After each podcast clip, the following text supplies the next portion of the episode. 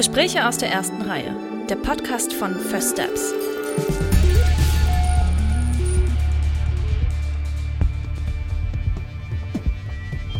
Junge Filmschaffende über erste Schritte, Herzensprojekte und ihr Lieblingskino.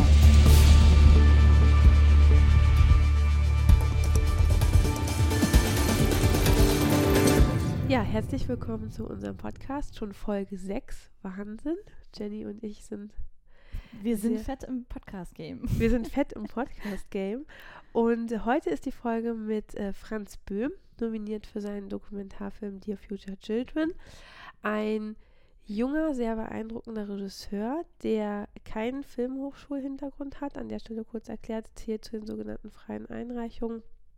Unsere ähm, erfahrenen Podcast-HörerInnen wissen, wovon wir reden. Jedenfalls hat er keinen Abschlussfilm gemacht, sondern ist einfach frei äh, in die Filmbranche gestartet und hat diesen wunderbaren Dokumentarfilm gemacht, über den ihr euch auch sehr ausführlich unterhaltet. Aber natürlich ähm, sprecht ihr auch über die ersten Schritte, überhaupt die Entscheidung, warum er Filme macht, was er bisher für Filme gemacht hat, was seine weiteren Schritte sind.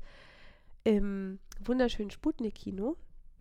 Was wahnsinnig gemütlich klingt. Ich muss gestehen, ich war selber noch nicht da, aber es klingt wahnsinnig gemütlich. Ja, es ist auch mega gemütlich und es ist tatsächlich, also wir erzählen es ja gleich, deswegen will ich es jetzt gar nicht vorweggreifen, aber es ist wirklich ein schöner Ort, weil ähm, ja, so selten, dass man so hoch in einem Kino ist. Also es ist in der fünften Etage in, so zwischen Kreuzberg, Neukölln. Man hat einen sehr guten Blick auf den Kiez. Also es ist, ähm, ja, es ist irgendwie abgefahren. Ganz anderes Kinoerlebnis tatsächlich.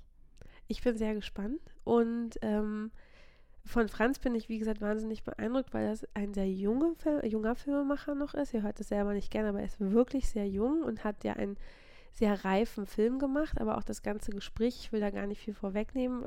Ich, mich hat das teilweise wirklich sprachlos gemacht, wie klar, wie eloquent er einfach über die Themen redet. Und was ich so toll finde, ist, man nimmt ihm das so ab. Also er ist wirklich ein Dokumentarfilmer, dem die Themen auch persönlich am Herzen liegen. Also mhm. der wirklich mitgeht, der hat ja in Dear Future Children drei Aktivistinnen ähm, begleitet aus unterschiedlichen Ländern. Da kommt er jetzt detailliert nochmal zu und man hat das Gefühl, diese Konflikte, die da be besprochen werden und diese globale Bedeutung dieser Konflikte in der Welt, in der wir gerade leben, liegen ihm wirklich auch am Herzen und es ist so ein Anliegen von ihm, seine Stimme oder gerade diesen Aktivistinnen einfach diese Stimme zu geben und eine Plattform zu schaffen.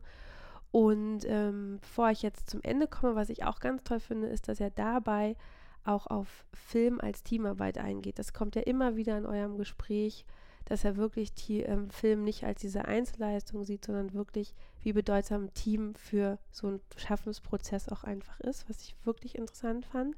Mm, ja, absolut. Also das ziehen, ziehen die auch ähm, tatsächlich richtig, richtig straff durch. Also so ein bisschen, wir haben es so ein bisschen unter kollaborativen Produzieren ähm, markiert, aber letztendlich, glaube ich, ist es auch so eine Art von Generationswechsel und ein, auch da ein Neudenken und ein Umrücken in dem, wie Filme geschaffen werden. Also ähm, wirklich ein sehr spannender Ansatz.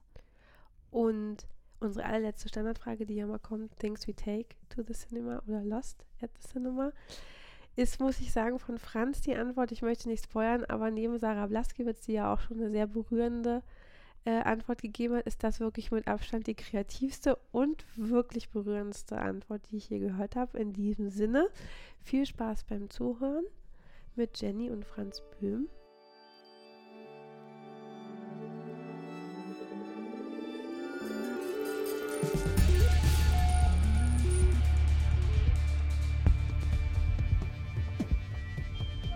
Heute ähm, sitzt mir gegenüber Franz Böhm, der Regisseur von Dear Future Children, der in diesem Jahr für ähm, den First Steps Award in der Kategorie Dokumentarfilm bei uns nominiert war. Und ähm, lieber Franz, du bist eigentlich ja in Stuttgart aufgewachsen, dort beheimatet, inzwischen international zugegen mit deinem Filmemachen. Ähm, und jetzt treffen wir uns beide aber trotzdem hier in Berlin und zwar im wunderschönen Sputnik am Südstern, dem, man sagt so schön, dem höchsten Programm Kino Berlins, nämlich in der fünften Etage mit einer wundervollen Aussicht über Neukölln und Kreuzberg. Und ähm, genau, meine erste Frage an dich ist natürlich, warum hast du dir das Sputnik-Kino ausgesucht? Also erstmal vielen Dank für die Einladung, freue mich sehr hier zu sein. Und ich finde immer, dass man Orte ja auswählt, wegen denen Geschichten, die man auch damit verbindet. Und ich mit dem Sputnik-Kino verbinde ich zwei Geschichten. Einerseits ähm, für ein Projekt, das ich mal gemacht habe, Christmas Wishes über junge Obdachlose, haben wir uns mal in genau diesem Kino getroffen, Film angeschaut und saßen dann noch relativ lange hier und haben ganz viel gesprochen. Und hier war dann so der Ort, wo wir uns wirklich mal richtig kennengelernt haben. Ich habe dann mit jungen Obdachlosen sehr lange eben gemeinsam gelebt und ähm, Kino ist einfach dann ein Ort, der uns wirklich miteinander verbunden hat, der uns irgendwie dabei geholfen hat, sich gegenseitig ein bisschen näher kennenzulernen, sich gegenseitig zu öffnen. Und ich finde, das ist ja eigentlich auch sehr repräsentativ dafür, was, was Kino sein kann. Und dann, glaube ich, der andere, anderes, andere Thema, das Kino für mich auch bedeutet, ist so eine Art Fluchtort zu sein. Und ähm, vor nicht allzu langer Zeit ist eine gute Bekannte von mir aus Hongkong eben geflüchtet und nach Deutschland gekommen und in Berlin angekommen und ich habe sie hier abgeholt und der erste Ort, wo wir gemeinsam hingegangen sind, war dann ein Kino. Das war das Sputnik-Kino hier. Und sie hat einfach gefragt, was sollen wir denn als erstes machen in Deutschland? Es war für sie das erste Mal, dass sie hier ist und ähm, dann haben wir uns hier gemeinsam hinbegeben und ähm, einen ja, schönen Filmeabend gehabt. Oh, das ist ja wirklich total ähm, schöne Erinnerung, die du mit dem Kino hast. Äh, dazu möchte mein neugieriges Ich direkt wissen, erinnerst du dich noch, welchen Film ihr zusammen geschaut habt? Ich weiß es leider nicht mehr. Wir haben zwei Filme geschaut auf jeden Fall. Also wir sind um irgendwie 17 Uhr hin und dann 22 Uhr oder sowas raus. Aber ich weiß nicht mehr, welche Filme wir da geschaut haben. Fällt dir vielleicht später noch ein. ähm, genau, bevor wir ähm, zu dir übergehen und so ein bisschen über deine ersten Schritte reden, ähm, würde ich so ein bisschen ähm, in der Historie unseres Podcastes äh, noch kurz etwas zum Sputnik-Kino sagen. Ähm, denn genau, das Sputnik ist 1984 vom sogenannten Sputnik-Kollektiv gegründet worden. Ähm, darunter sicherlich am bekanntesten Stefan Arndt, der inzwischen ja erfolgreich mit seiner Produktionsfirma X-Film ist, auch hier in Berlin. Und das Kino ist in seiner Tradition, ähm, ja, sich dem Arthouse zu verschreiben, sehr treu geblieben und auch ein absolut fester Bestandteil dieses äh, Kreuzberger Kiezes hier. Ähm, was sehr Besonderes ist, und ähm, ich glaube, darüber haben wir uns beide auch gerade gefreut, als wir hier reingekommen sind, ist, dass der Kinosaal tatsächlich nicht in gewohnten Kinositzen ist, sondern ähm, wir sind hier in so e-, eingemauerten Kinosesseln. Ähm, und ähm, wir haben gerade von Marcello, der ähm, ja, der mit hier im Kino schon lang auch, auch eine Tradition des Kinos ist, ähm, hat uns gerade auch erzählt, dass das so ein bisschen ähm, ja, aufgreifen sollte. Wie hat er das äh, so schön genannt? Praktisch, dass es damals im Westen so schwierig war, Kinos eigentlich zu gründen und die, die ganzen ähm, Materialien dafür zu bekommen. Und mhm. der, der Grund dafür ja auch die Mauer war. Und deswegen sitzen wir jetzt hier eingemauert sozusagen. Genau. Und ähm, das, äh, die Sitzreihen sind natürlich äh, weiterhin erhalten. Das heißt, alle die herkommen, können das, äh, können das gerne auch mal genießen oder in den Genuss kommen. Und ähm, genau, ein bisschen zum Programm des Kinos. Ähm, sie verschreiben sich vor allem so dem europäischen Film und auch den dokumentarischen Formen, was ähm, sehr passend ist, dass du als Dokumentarregisseur dir dieses Kino ausgesucht hast. Mm, und alle, die es kennen, ähm, das Sputnik hat zwei Kinosäle, also klassische Säle mit Leinwand und dunklem Kasten sozusagen. Und dann gibt es noch die Kinobar, ähm, so ein offener Barbereich mit Leinwand, in dem vor allem oder der, der, vor allem genutzt wird für so Events. Also das äh, Kino macht sehr viel im Bereich ähm, Konzert und äh, Film zusammen verbunden, dann aber auch viele ähm, ja, also ganz viele Festivals, die hier ausgerichtet werden, unter anderem die British Shorts, das hauseigene Festival, das ähm, jetzt wieder im Januar stattfinden wird.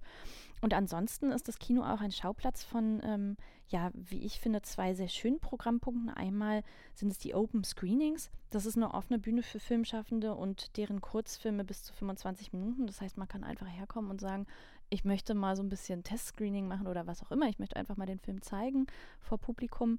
Ähm, da ist der nächste Termin am 19. Oktober. Ähm, schaut gern vorbei, freier Eintritt. Und ähm, genau, das zweite, ähm, auch eine richtig spannende Sache, das nennt sich Film aus Papier. Und da sind Drehbuchstudierende der DFFB hier, die aus sämtlichen Schriftstücken von ihnen vorlesen. Also sich auch so ein bisschen in ihrem Schreibschaffen erproben vor Publikum. Auch da der Eintritt frei. Schaut mal vorbei, es sind wirklich zwei ganz tolle Programme, die das Sputnik hier ausrichtet. Apropos DFFB, ähm, ist ja eine Filmhochschule. Franz, du bist eher so den autodidaktischen Weg gegangen. Ähm, du hast äh, ja weder an einer Filmhochschule studiert, ähm, noch bist du jetzt schon über deine 30. Du bist ja, äh, wenn man so sagen darf, ein blutjunger Regisseur. Ähm, da liegt die Frage natürlich total nah. Wie bist du zum Film gekommen und wie waren denn deine Erfahrungen, in diese Branche einzutreten? Erzähl mal ein bisschen. Das ist, glaube ich, gleich eine sehr natürlich tiefgründige Frage, was ja total super ist. Ähm, ich bin mit Film schon recht früh in Verbindung gekommen. Das, was ich vorhin meinte mit Kino als Fluchtort. Ich habe ähm, relativ früh mit elf meinen mein Vater verloren, sehr unerwarteterweise. Und das hat damals meine Mutter und mich in eine natürlich sehr schwierige, krisenbehaftete Zeit gestürzt. In allererster Linie mal deswegen, weil auch äh, meine Mutter dann einfach sehr, sehr viel arbeiten musste.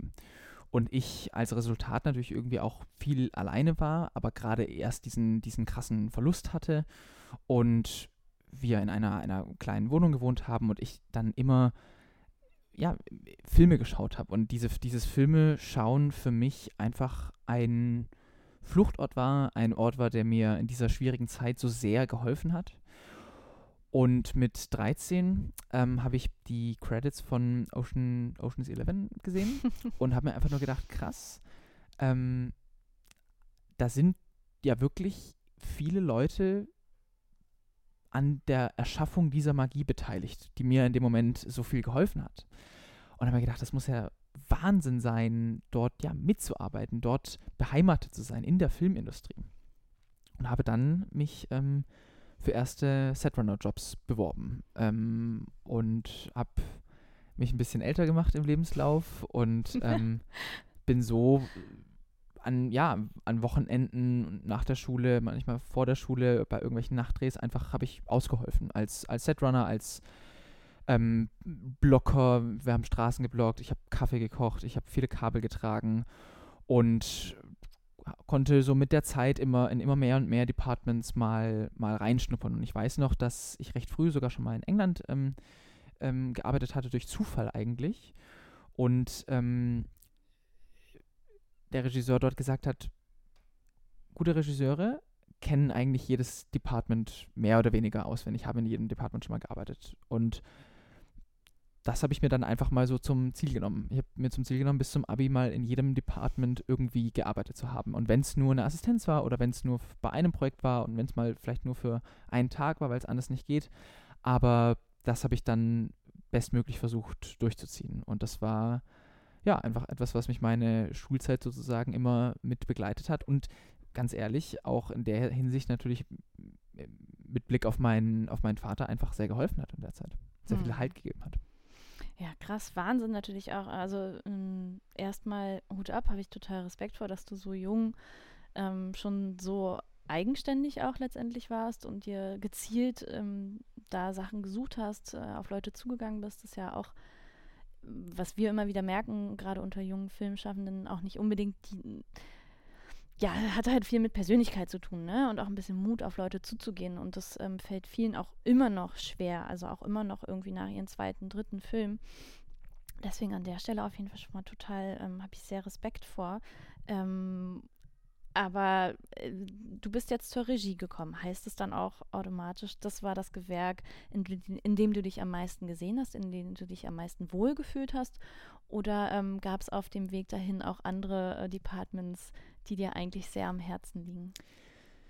Ich glaube, also mich fasziniert eigentlich wirklich alles am Filmschaffen. Und ich weiß auch noch, als ich so mit 13 zum ersten Mal an, an einem richtigen Filmset stand, ähm, wusste ich ziemlich schnell, hier wird meine Zukunft sein innerhalb dieser, dieser Industrie. Und ich glaube, diese Faszination ist auch bis jetzt immer noch komplett so da.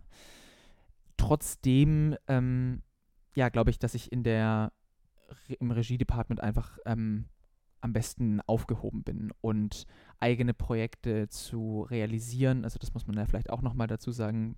Auch bei der Regie gibt es ja irgendwie so ein bisschen verschiedene Auslegungen. Aber wirklich als Regisseur und auch Projektinitiator sozusagen zu arbeiten, ähm, ich glaube, das, das steht mir irgendwie am meisten. Das, das funktioniert einfach so am besten mhm. und ähm, macht natürlich auch am meisten Spaß. Und ich hatte das große Glück, ein Umfeld zu haben, das es mir dann auch mal erlaubt hat, mit, mit, mit vielen Unterstützern sozusagen, also anderen Kollegen aus der, aus der Filmbranche, dann auch mal ja, mir das erlaubt haben, das mal auszuprobieren sozusagen, mich da auch mal unterstützt haben.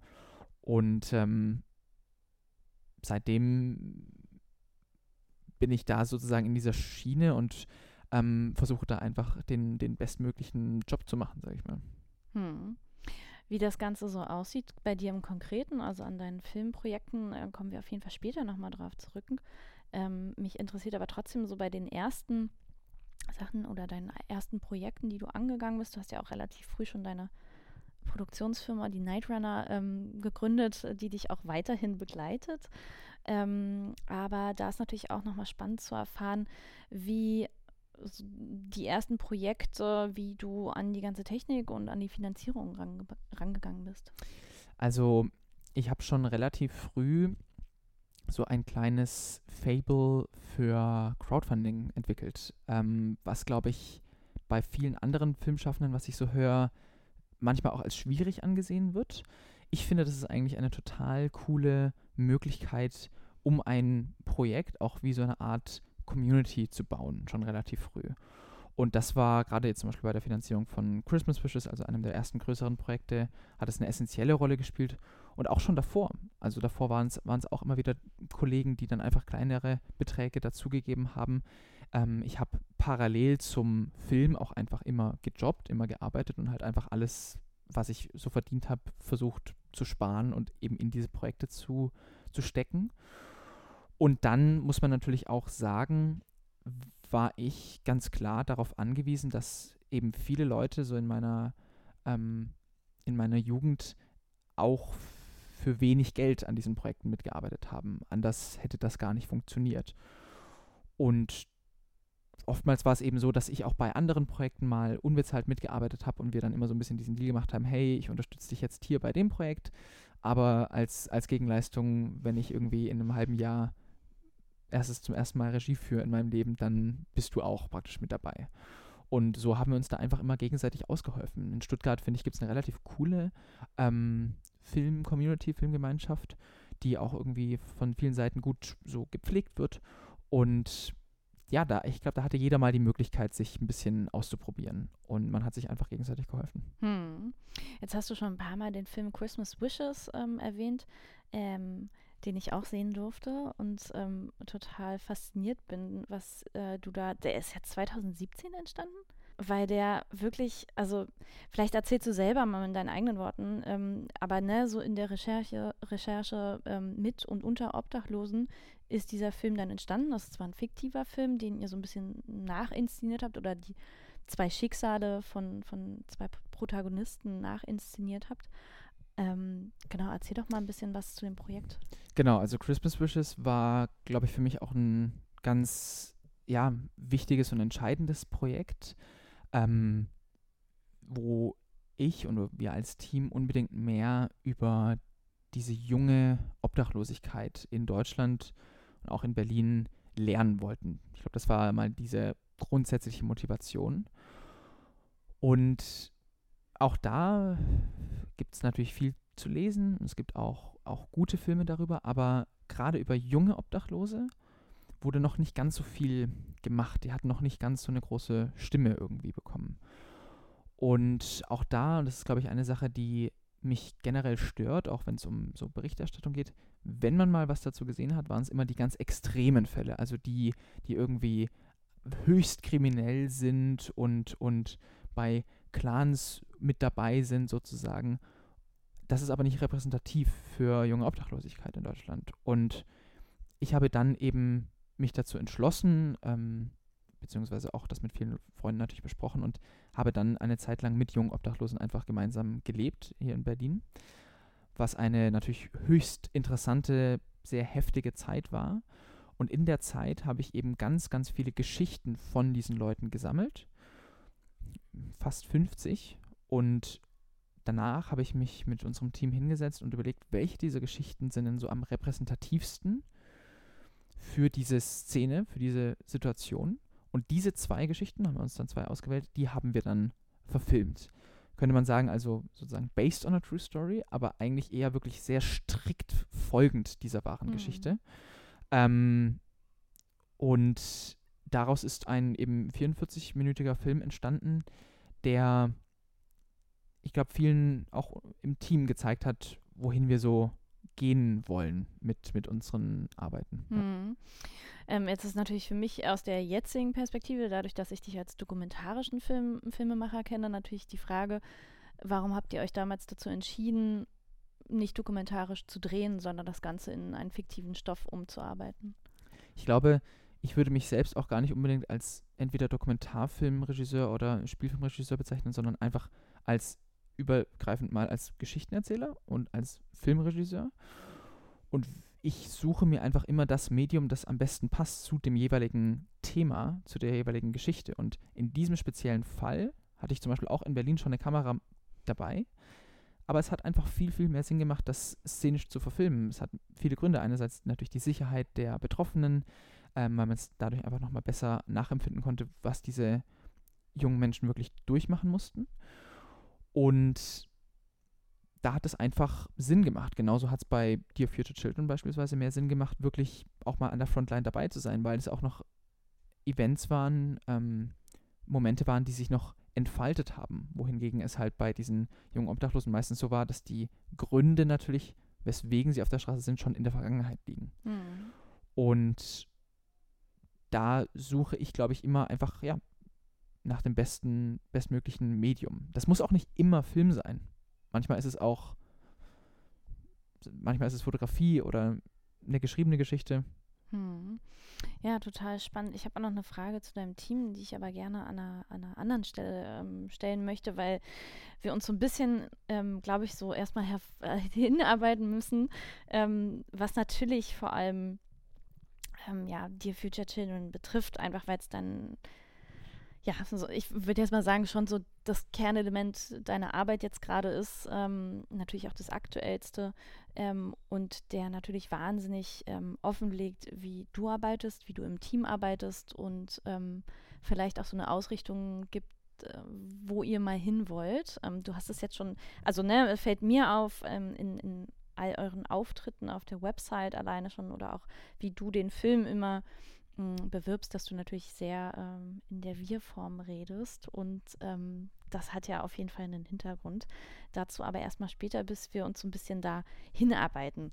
Ähm, jetzt lass uns doch einfach direkt einsteigen. Also Dear Future Children, ähm, genau, ist ein langer Dokumentarfilm, mh, auf dem du, ja, oder ihr, ähm, drei Protagonistinnen an drei verschiedenen Stationen dieser Welt begleitet. Und ähm, ich würde den Film so zusammenfassen, in der, ich, also in nur einem Satz, äh, dass ihr quasi ein aktivistisches, junges aktivistisches Dasein, was sich mit sozialer Ungleichheit, mit Demokratie und ähm, Klimapolitik auseinandersetzt. Mm, aber ich würde gerne von dir hören, jetzt gerade, du hast ja auch schon einige Filmvorführungen hinter dir und einige Festivalreisen. Wie würdest du versuchen, diesen Film, der ja wirklich sehr äh, tiefgreifend ist und der drei sehr extreme, aktuelle, sehr politische Themen aufmacht, ähm, wie würdest du das äh, verbindend umschreiben? Ich glaube, dass unser Film Dear Future Children drei Protagonistinnen, drei Aktivistinnen dabei begleitet, wie sie sich jeweils individuell für eine bessere Zukunft einsetzen. Ich glaube, der Kampf für eine bessere Zukunft ist das eine Element, was alle drei ganz klar miteinander verbindet, deswegen auch der Titel. Und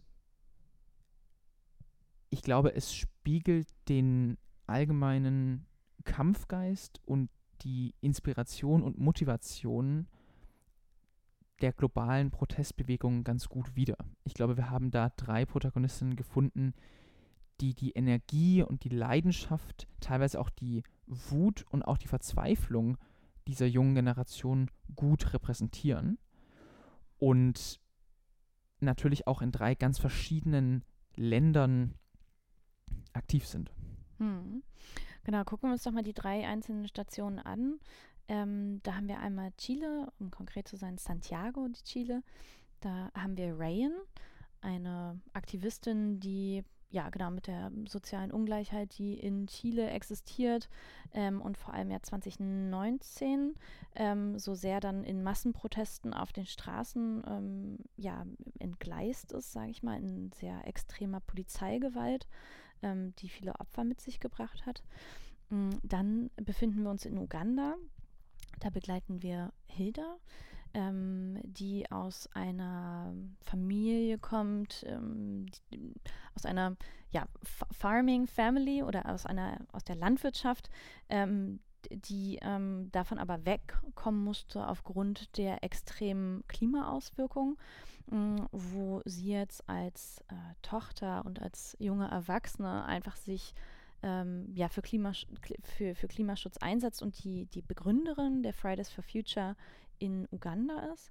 Und dann sind wir noch in der Station in Hongkong bei Pepper, ähm, deren Geschichte auch mit Massenprotesten ähm, beginnt und zwar aufgrund der ja, Initiierung des ähm, Sicherheitsgesetzes, was ja sehr Peking-nah war, auch 2019. Ähm, genau, und wir oder ihr begleitet alle drei an ihren Stationen und ähm, an allen drei Orten spitzt sich die Situation in die eine oder andere Richtung immer mehr zu.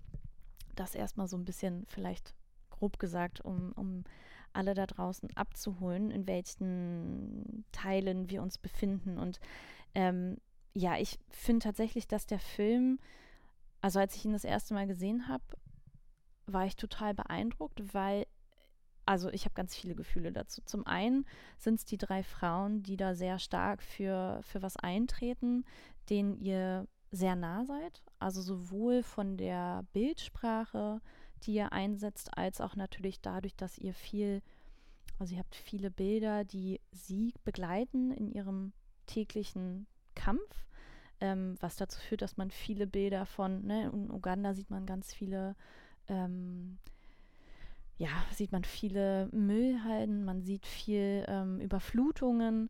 Dann haben wir ähm, Chile mit diesen krassen Protesten, die wirklich gewaltvoll sind, teilweise ja wirklich auch, ich nenne es jetzt mal Archivmaterial, weiß ich nicht, ob es äh, euer Archivmaterial ist oder von einigen AktivistInnen, ähm, wo man sehr nah dran ist, ähm, wenn Leute verletzt werden auch. Äh, und dann in Hongkong natürlich diese krassen, die wahrscheinlich jetzt ähm, den meisten Leuten die uns zuhören, vielleicht noch am bekanntesten auch aus den Medien sind von den letzten Jahren, diese ähm, zum Teil auch gewaltvollen Straßenproteste, die aber, wo, wo, du von dieser Masse einfach unfassbar beeindruckt bist.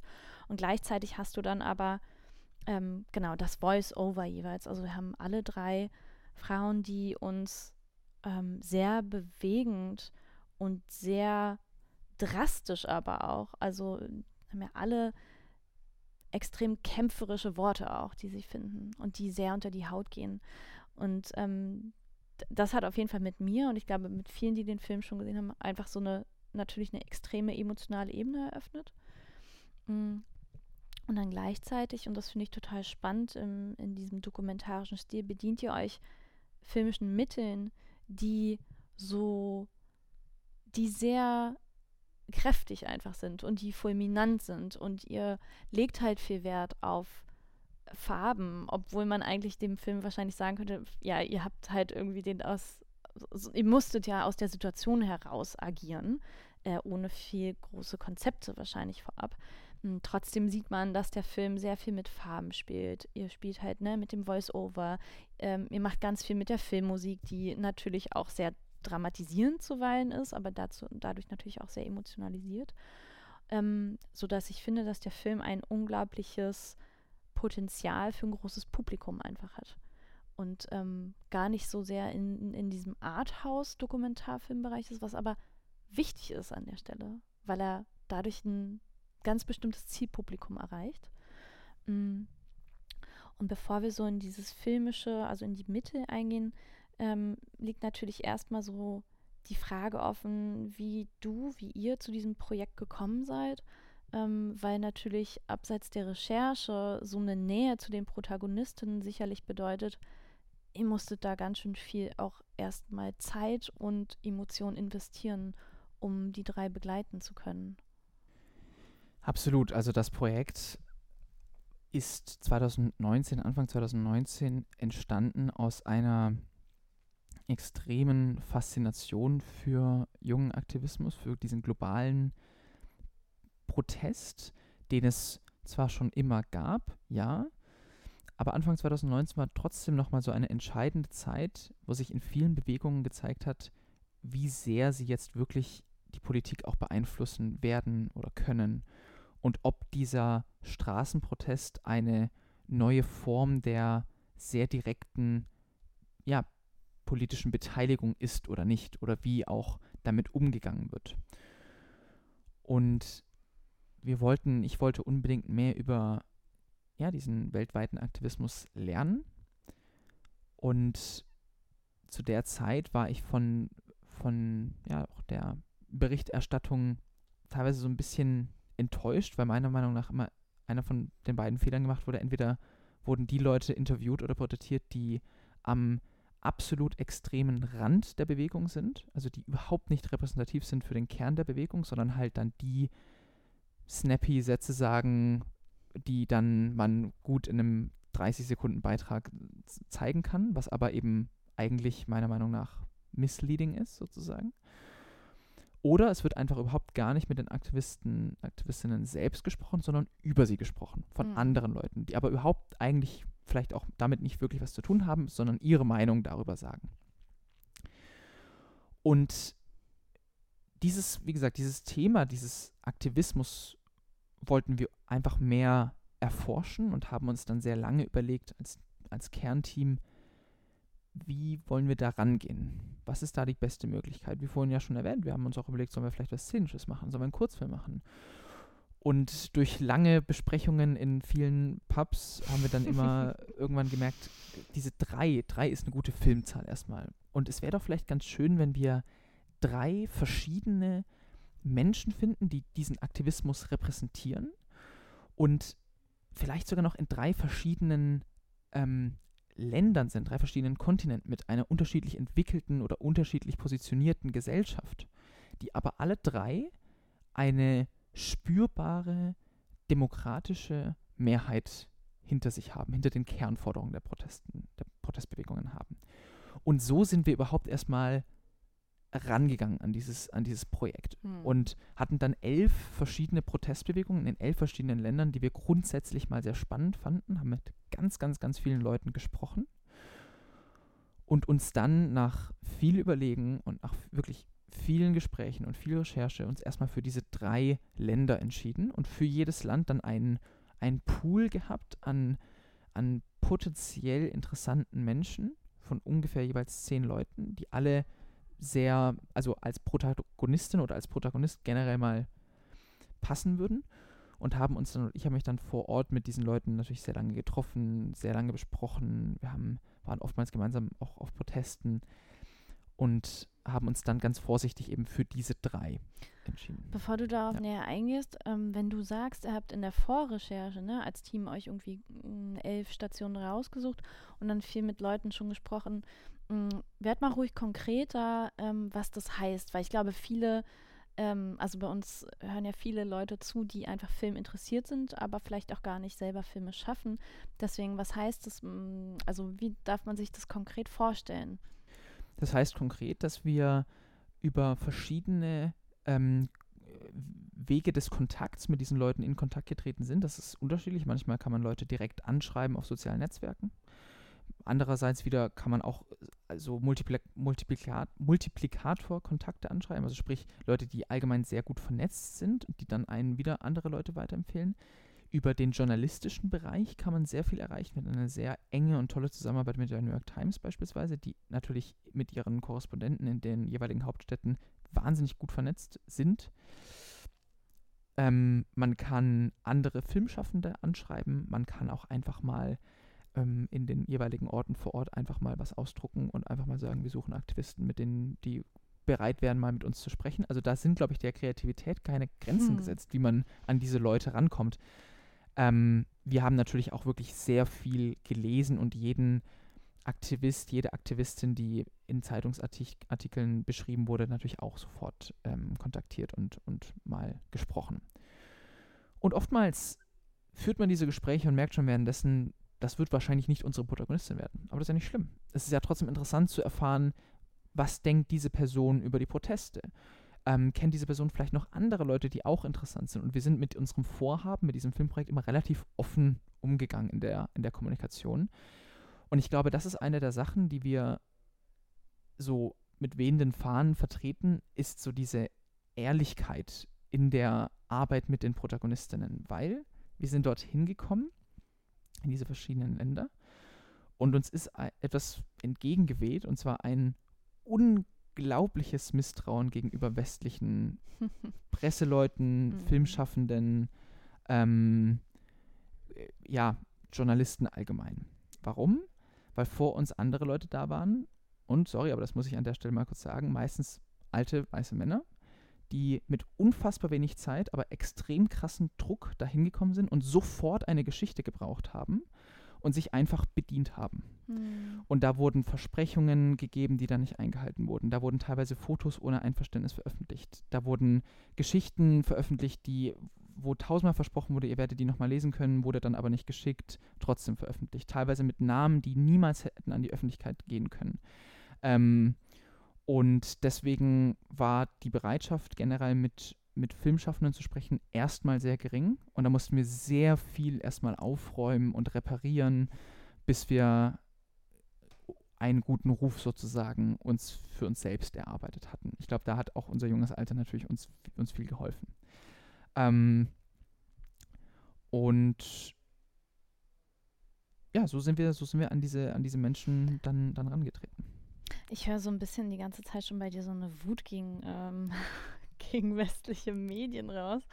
Das wäre nochmal ein ganz anderes Thema für sich. Vielleicht, wenn wir später noch ein bisschen Zeit übrig haben, können wir darüber noch reden. Aber ähm, finde ich, find ich spannend, dass das immer bei dir so anklingt und ähm, dass du da direkt, dass du direkt ähm, ja, Feuer fängst. Und ähm, finde ich auch großartig, weil natürlich eine dokumentarische Form Möglichkeiten eröffnet, Personen viel tiefgründiger darzustellen und auch eine viel längerfristige Bindung aufzubauen als jetzt eine Reportage. Das ist, also ich meine, da, ähm, vielleicht sage ich da noch einen kurzen Kommentar dazu. Ich habe da jetzt gar nicht so eine, so eine große ähm, ähm, Aggressivität oder Wut, aber ich glaube, dass wir natürlich als, als Filmschaffende ja natürlich auch ein gewisses Privileg vertreten, wenn wir ähm, über andere Menschen so berichten können. Und ich glaube auch nicht nur mich, sondern es viele in unserem Team gestört hat, wenn mit diesem Privileg anderswo nicht gut umgegangen wurde oder anders gesagt, es einfach missbraucht wurde. Mhm. Ja, ist ja auch, also ist ja auch richtig und wichtig. Und ähm, sich davon abheben zu können, heißt ja, sich erstmal damit auseinanderzusetzen. Ähm, ich finde es ganz spannend. Also, wie habt ihr die Situation dann vor Ort auch? Also, ich denke da vor allem natürlich, also Uganda ist für mich inhaltlich auch so ein bisschen natürlich anders als jetzt Chile oder Hongkong, einfach weil da die Situation, ähm, die, die, die, mm, die Dringlichkeit dieser Proteste ähm, natürlich eine andere, ein anderes Verhältnis schafft. Ähm, wie habt ihr die Situation wahrgenommen? Und mich interessiert vor allem auch so diese Rolle, die du als im Autodidakt letztendlich und euer Team, also wie groß war euer Team vor Ort, welche Rolle in welcher Rolle habt ihr euch da gefühlt und wie habt ihr euch da bewegt? Also, erstmal muss man ja zum Beispiel sagen, in, in Uganda, Hilda, wie du das vorhin beschrieben hast, muss man wirklich sagen, ist eine, ein Klimaflüchtling. Sie hat ihre Heimat verloren, ihr Dorf verloren, aufgrund der Auswirkungen des Klimawandels. Da sind auch Leute gestorben bei der Flucht dann in die Hauptstadt. Und ihre Familie und sie haben das, wie sie selbst sagt, zum Glück überlebt. Das war auch nicht leicht und nicht, also war ziemlich knapp. Und das hat bei ihr ein Feuer ausgelöst, das immer noch brennt. Und bei Pepper, nur um das vielleicht auch nochmal kurz zu sagen, das ist ja eine Jahre, fast schon jahrzehntelange ständige Bedrohung, dass diese Demokratie in Hongkong ähm, gestört wird, dass die, dass die ja zerstört wird eigentlich, dass die kleiner gemacht wird. Und Pepper ist, wie viele ihrer Freunde und Freundinnen, also unsere Hongkong-Aktivistin, Demokratie durstig. Und hat aber kein Wasser mehr. So muss man das wirklich sagen. Dass es geht auch nicht nur um ein bestimmtes Gesetz, sondern es geht um Kinder in Demokratie aufwachsen, ja oder nein. Mhm. Ähm, es geht um Diktatur, ja oder nein. Und aus dieser Energie, aus, aus, dieser, aus diesem Hintergrund, sage ich mal, kommen die, die Protagonistinnen. Und wir haben dort, erstmal hatten wir natürlich wirklich wenig auch finanzielle Mittel, muss man ja sagen. Wir sind da einfach mal hin als sehr kleines Team. Es waren eigentlich hauptsächlich der, der Kameramann Friedemann Leis und ich. Und wir hatten jeweils vor Ort ein, ein Team von ungefähr fünf Leuten, die uns einfach sehr viel geholfen haben mit, mit lokalen Aufgaben, die uns natürlich auch gewisse Leute dann vorgestellt haben und uns einfach, ja, mit uns dort gearbeitet haben.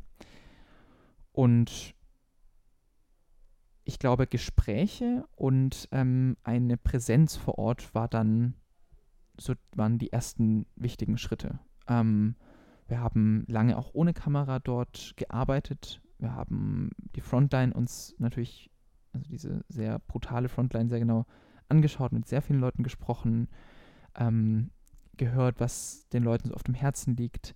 Und natürlich wollten wir ja auch, wir wollten ja von diesen jeweils zehn Leuten, die wir haben, die Person nehmen, die so am repräsentativsten ist. Und um das zu erfahren, muss man natürlich auch mit anderen Leuten sprechen und erfahren, aha, ist diese Motivation, ist der Hintergrund eigentlich ein absoluter Einzelfall?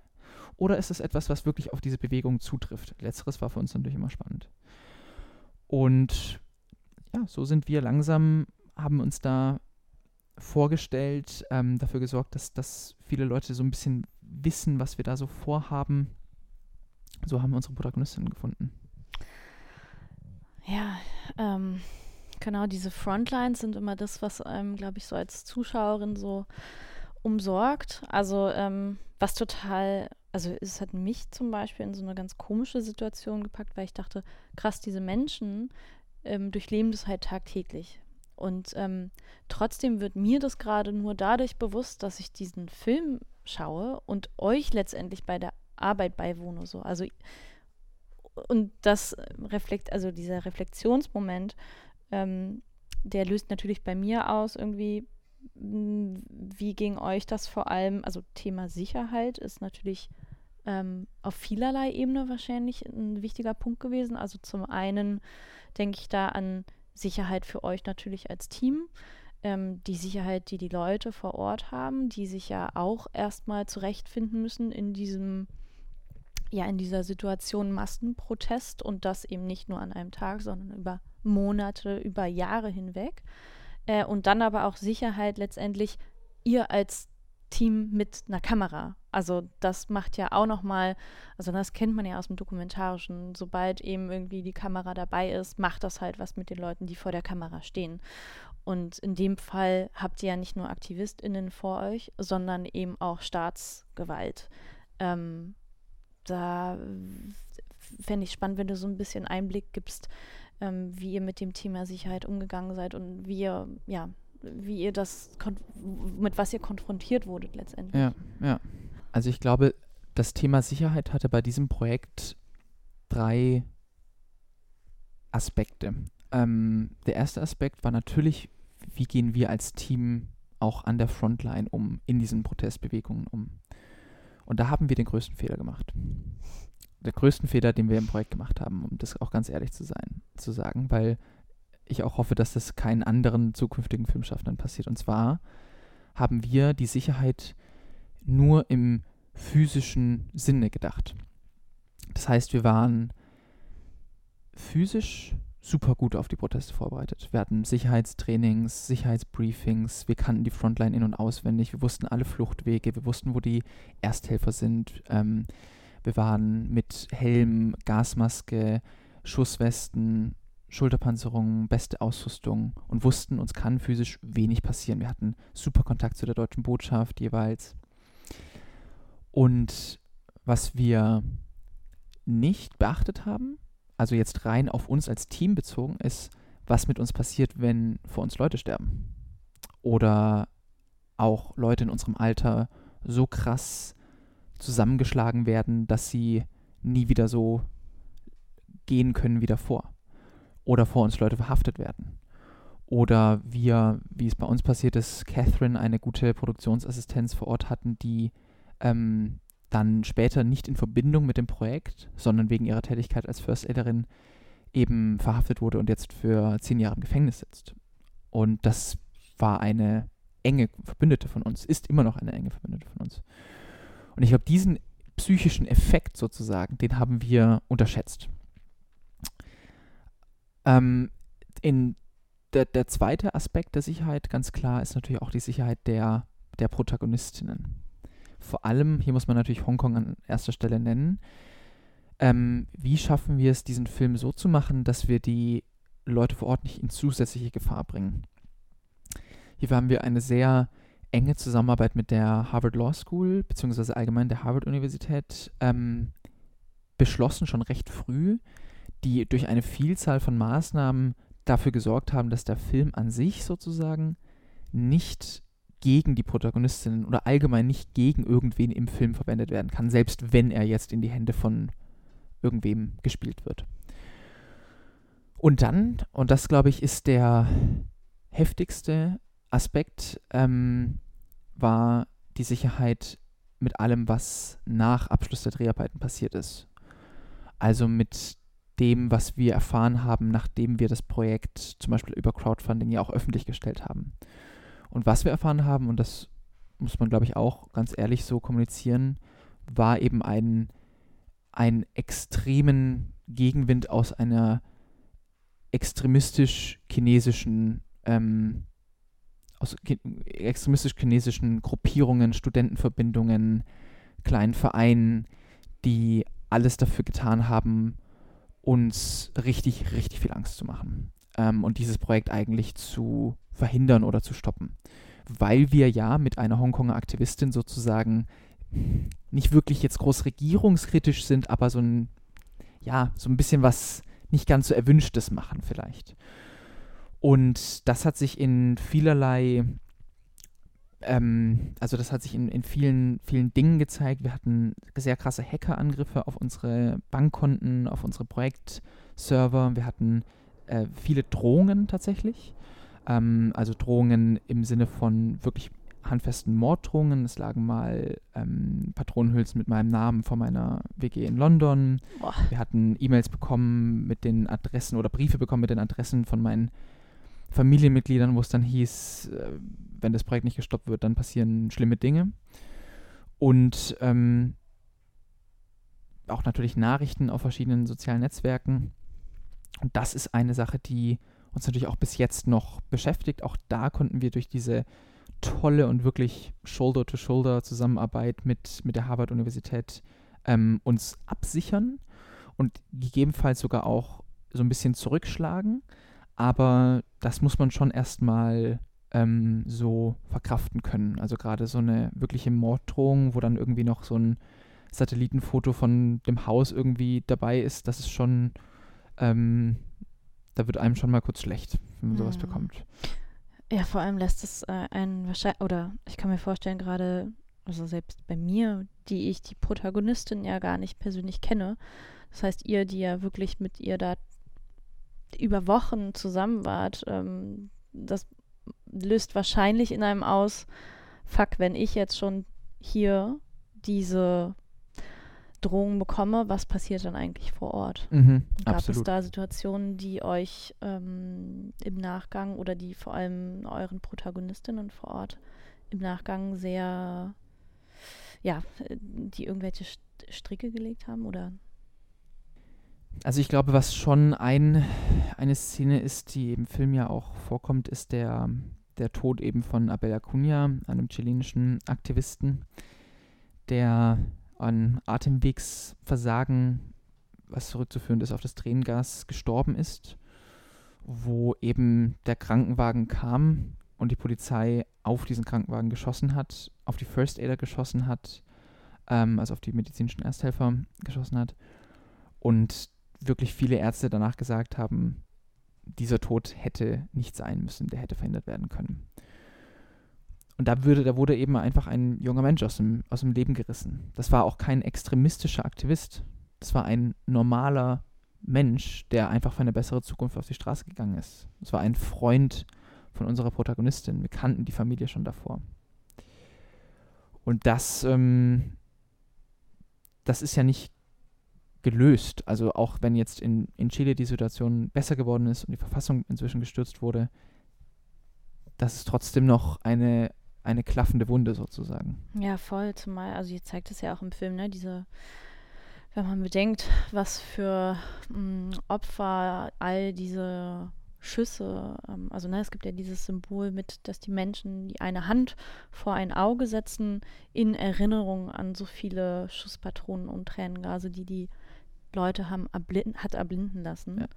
Ähm, was natürlich auch, ja, also es sind, glaube ich, auch Bilder, die einem dann, sobald man den Film gesehen hat, nie aus dem, aus dem Kopf gehen werden. Ähm, diese ganze emotionale Sicherheit, also weil du vorhin meintest, das Körperliche, darauf habt ihr euch eingestellt, aber alles andere nicht. Ich packe es jetzt mal so vielleicht unter emotionale mhm. Unsicherheit oder emotionale Verletzlichkeit. Führt mich natürlich zu der Frage, die fürs dokumentarische Schaffen immer eine wichtige Frage ist, nämlich nach Nähe und Distanz. Und ähm, du hast selber gesagt, ihr habt euch gar nicht so richtig, also das war euch tatsächlich gar nicht so bewusst, ähm, diese ja, vielleicht emotionale Nähe, die da auf einen zugerollt kommt. Ähm, wie würdest du das jetzt so im Nachhinein betrachten und was macht das für, für, die, für das weitere Filmschaffen? Das ist eine sehr, sehr. Ähm Sollen wir zumachen? Was? Ja, ich, ja? Ich, das ist total interessant, weil ich die ganze Zeit schon. Es ist hier kein äh, Stimmungsgeräusch, äh, was wir extra einspielen, aber es ist tatsächlich es donnert mega relativ am laut, ne? Donnern und es regnet jetzt hier auch rein ins Fenster. Oh Gott, ich rette mal kurz das Sputnik-Kino ja. und schließe das, das, Fenster. Okay, alles klar. Oh, puh, der okay. Kinosaal ist gerettet. Kinosaal ist gerettet. ähm, ja, ja, also diese klar, ganz diese Frage zur, zur Nähe und Distanz hochinteressant. Ähm, ich glaube erstmal, mein erster Kommentar wäre dazu, dass wir dieses Projekt ja wirklich als umfassende Teamarbeit angelegt haben. Das heißt, dass nur weil ich persönlich vielleicht irgendein Gefühl habe mit einer bestimmten Protagonistin oder einer bestimmten Szene, reicht das nicht, um den Film dahingehend umzubauen oder oder ich sag auch mal zu manipulieren oder dem ein überproportional großes Gewicht zu geben. Weil unsere tolle Editorin Daniela beispielsweise hat überhaupt keine, hat dieses, hat das nicht mitbekommen. Und unser tolles Schnittteam, die haben das nicht mitbekommen. Und die sitzen da mit einem ganz anderen Blick darauf.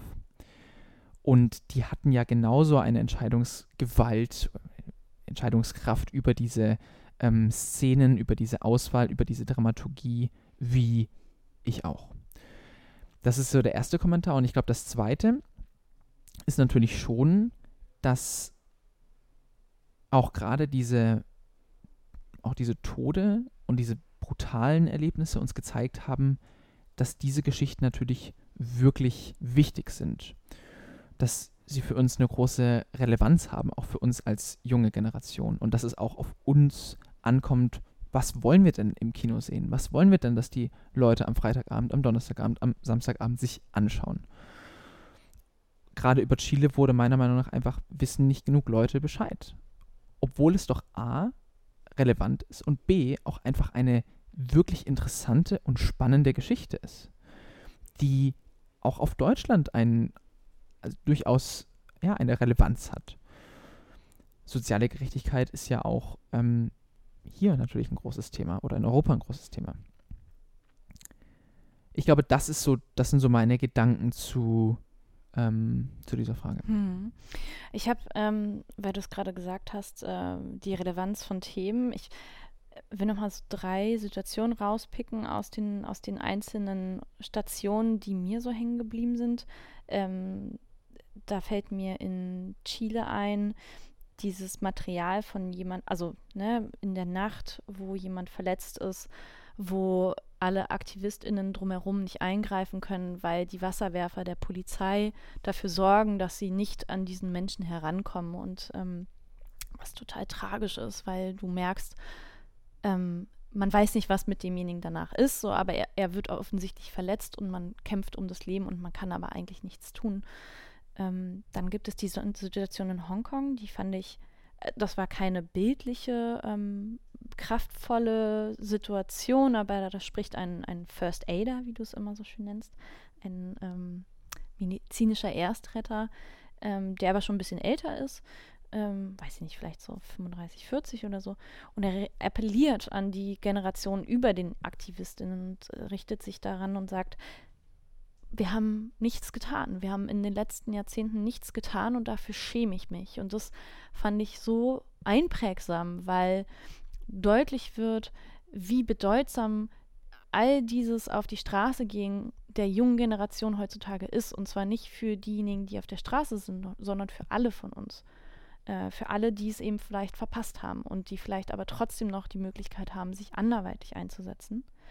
Und dann natürlich diese unfassbare Rede von Hilda, weil ich nehme das den Film jetzt einfach mal vorweg und spoiler ein bisschen.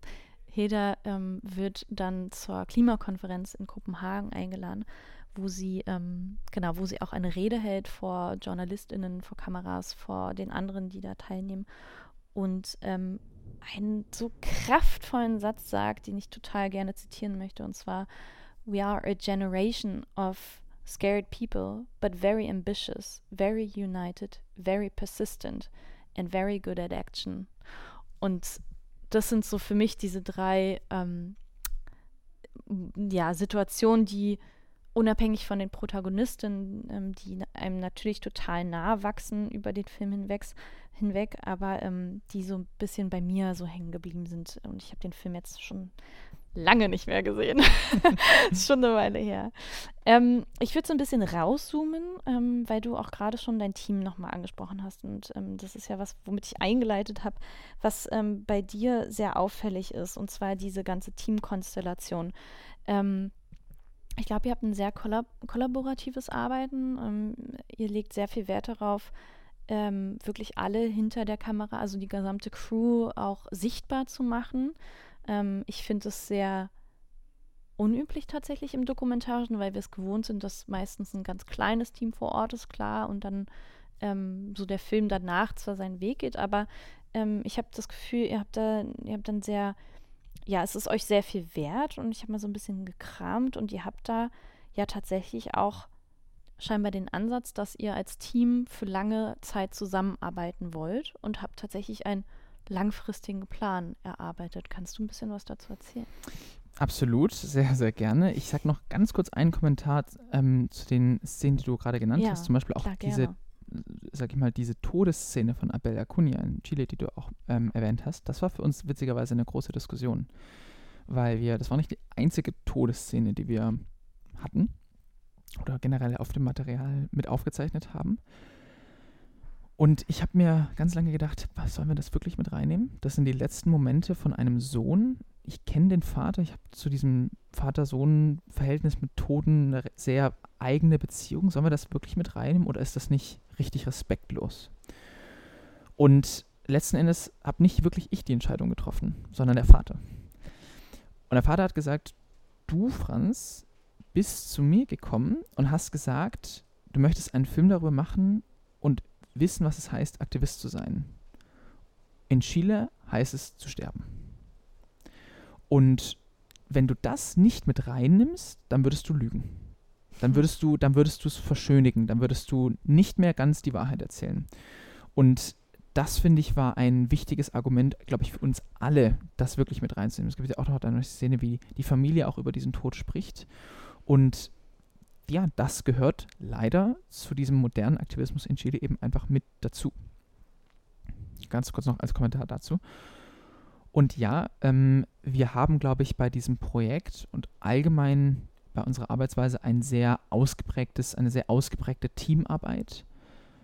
Und es ist meiner Meinung nach auch mit die wichtigste Aufgabe eines Regisseurs, in dem Fall also von mir, für eine Atmosphäre zu schaffen, für ein Environment zu schaffen, in dem alle Teammitglieder einfach ihr volles Potenzial entfalten können, in dem sie sich sicher fühlen, in dem gute Vorschläge gemacht ähm, werden können, in denen Ideen cool besprochen werden können.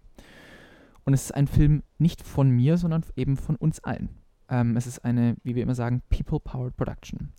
Und ganz klar, Catherine beispielsweise, Teamassistenz, die jetzt leider im Gefängnis sitzt, die hat den Kontakt zu Pepper hergestellt. Ohne sie wäre der Film nicht entstanden.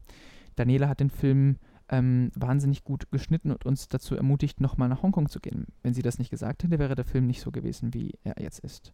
Also es ist meiner Meinung nach absurd zu behaupten, dass es ein Film von mir ist, wenn doch die wichtigen Entscheidungen, die wichtigen Ideen teilweise auch von anderen Leuten kamen. Und genau wie du auch richtig gesagt hast, wir haben uns als Team, als Kernteam ähm, einen, einen, einen Zehn-Jahres-Plan ähm, erarbeitet, in dem wir Themen und Geschichten erzählen wollen, die für uns wirklich wichtig sind, die eine hohe, unserer Meinung nach eine hohe Relevanz haben. Und gleichzeitig auch, das passiert zwar ein bisschen eher in England als jetzt in Deutschland, aber trotzdem, die Filmindustrie selbst auch so gut wie es geht nicht ändern, aber neue Möglichkeiten aufzeigen wollen. Speziell, wenn es darum geht, dass die Filmindustrie noch mehr ein Ort sein soll, wo alle hingehen können, wenn sie das möchten. Der ein bisschen, die, eine Industrie, die ein bisschen zugänglicher ist für ähm, Leute, die, die die Filmindustrie vielleicht noch nicht so ganz auf dem, auf dem Schirm haben. Und da haben wir verschiedene äh, sehr detailreiche Maßnahmen uns überlegt, wie wir das erreichen können. Das geht hin, hinüber von Recoupment-Plänen bis hin zu, ähm, wie wir auch Gelder besser einsetzen können.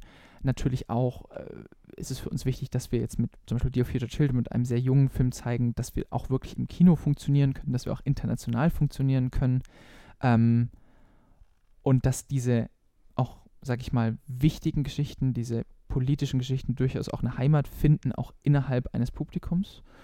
Und da freuen wir uns als Team, glaube ich, sehr jetzt auf die, auf die Zukunft und, und werden mhm. da ähm, ja, Shoulder to Shoulder sehr eng zusammenarbeiten. Ja, ich glaube, wir freuen uns da auch total, was ihr noch alles ähm, für neue Stoffe verarbeiten werdet. Du hast jetzt kurz schon das Publikum natürlich erwähnt und ähm, so, dass der Film auch international funktioniert. Er hat jetzt schon eine ganz schöne Reise hinter sich in den letzten Monaten, in den letzten sechs Monaten. Ähm, ne? Ihr habt gestartet im Max Ophüls mit eurer Premiere.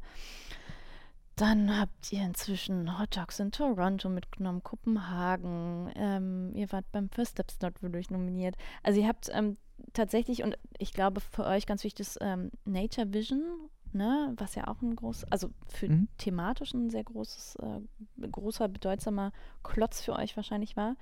Mhm also das heißt, ihr habt ja auch wirklich schon jetzt gezeigt, ähm, wo der Film funktioniert und dass er funktioniert, vor allem vor Publikum. Ihr habt echt einige Publikums-Awards auch schon damit gewonnen.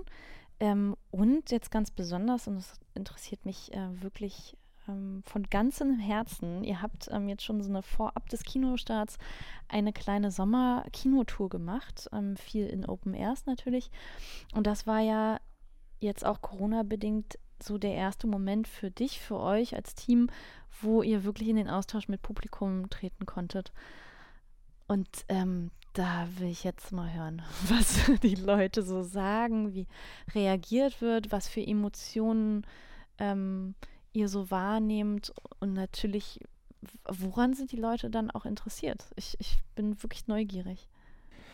Also, ähm, das, was du gerade aufgezählt hast, sind vor allem natürlich für uns erstmal, es ist eigentlich ja unglaublich, wohin dieser Film jetzt ähm, gekommen ist, wenn man sich überlegt, auch mit wie wenig Geld wir diesen Film gemacht haben und wie, ja, wie viel Risiken wir dafür eingehen mussten und wie oft wir uns, wie oft wir in, in winzigen Zimmern in Hongkong geschlafen haben und ich irgendwie nachts aufgewacht bin und mir nur gedacht habe, was machen wir eigentlich gerade? Wir werfen doch gerade einfach unsere Zeit weg, oder? Also das wird doch niemals ein, ein fertiger, ganzer funktionierender Film werden.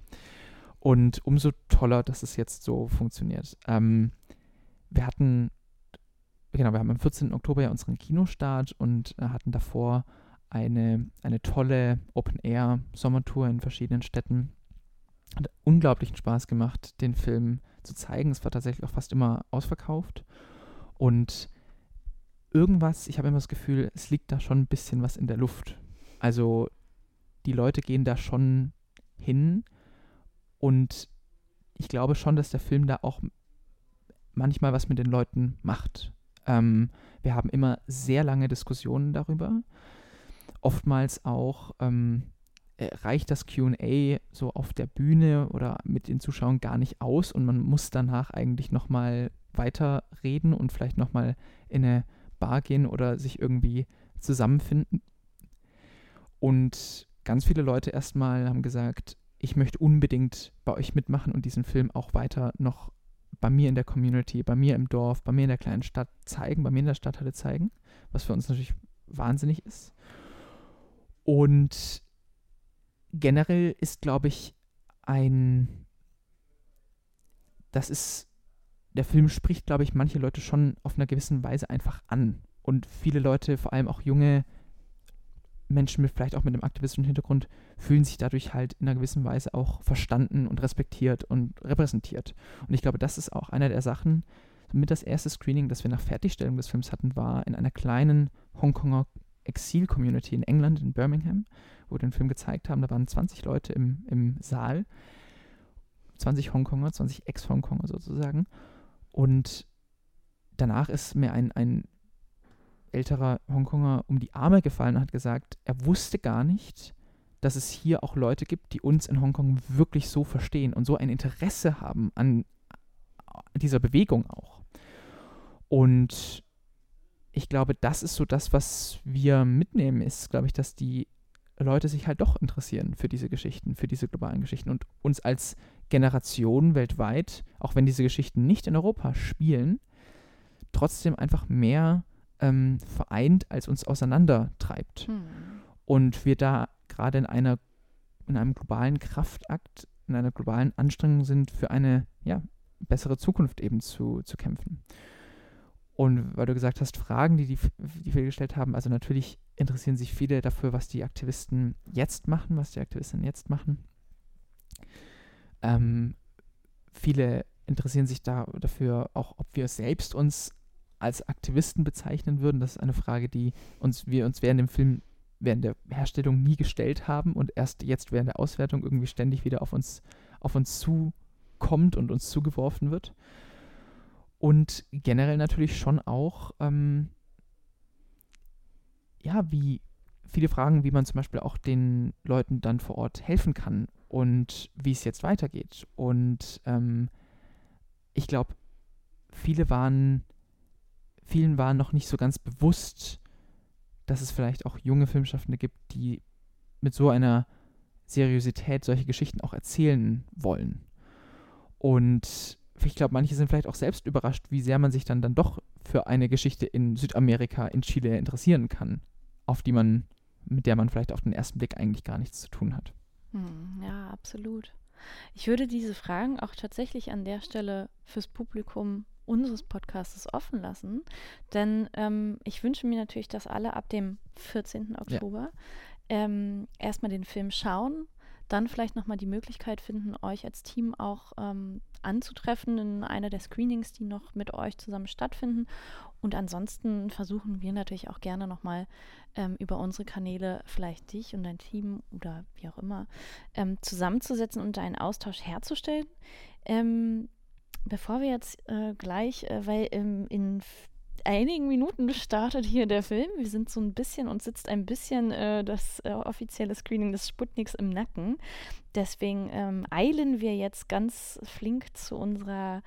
Wir haben so eine Rubrik bei uns, mit der wir immer rausgehen. Und zwar nennen wir die Things We Love at the Movies und Things We Lost at the Movies. Und da ist die Frage an dich, lieber Franz. Gibt es etwas, was du immer für dich im Kino dabei hast, mitnimmst? Oder gibt es irgendwas, was du sagst, das, ähm, das ist dir so hängen geblieben, was du echt verloren hast und ähm, das wird dir nie wieder aus deinen Kinoanekdoten im Kopf entfallen? Also ich muss natürlich fairerweise sagen, dass dadurch, dass ich den Podcast ja auch schon gehört habe, ein bisschen ein un un, also einen gemeinen Vorteil hatte und diese Frage mir also schon natürlich überlegt habe. Fair enough für ähm, unsere Fans.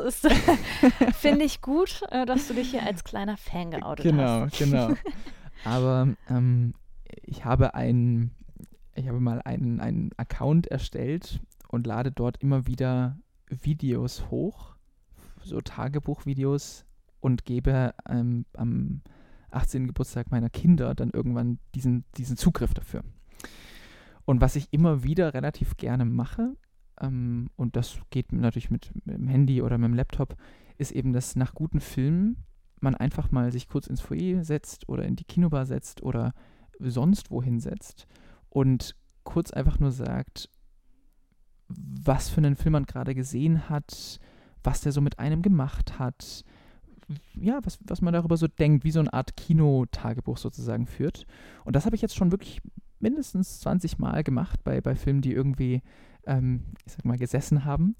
Und ähm, ja, das ist, glaube ich, eine Sache, die, die ich hier ja, mit, mit Kino immer, immer verbinde und praktisch immer dabei habe sozusagen. Wow, okay. ähm, Du hast meine Erwartungen sehr übertroffen. Ich schäme mich für meine Socken, die ich immer mitnehme. Aber nee. äh, ja, das äh, aber inspiriert natürlich total. Was für eine schöne Idee.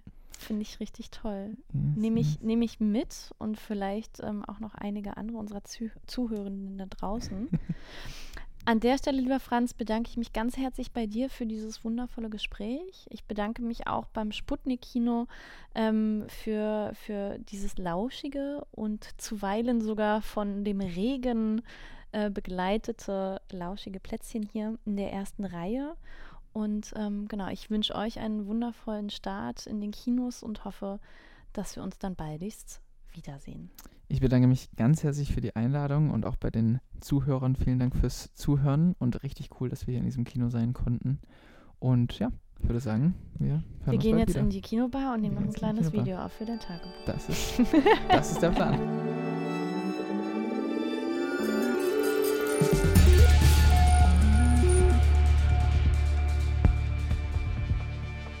Wir hoffen, ihr habt dieser Folge gern zugehört.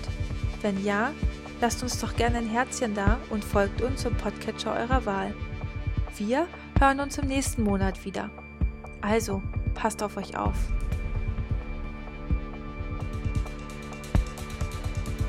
Gespräche aus der ersten Reihe ist eine Produktion von First Steps. Konzept und Redaktion Anne Beischmieter und Jennifer Stark. Postproduktion Behind the Tree. Titeldesign Sascha Borgward. Musikalische Begleitung John Gürtler.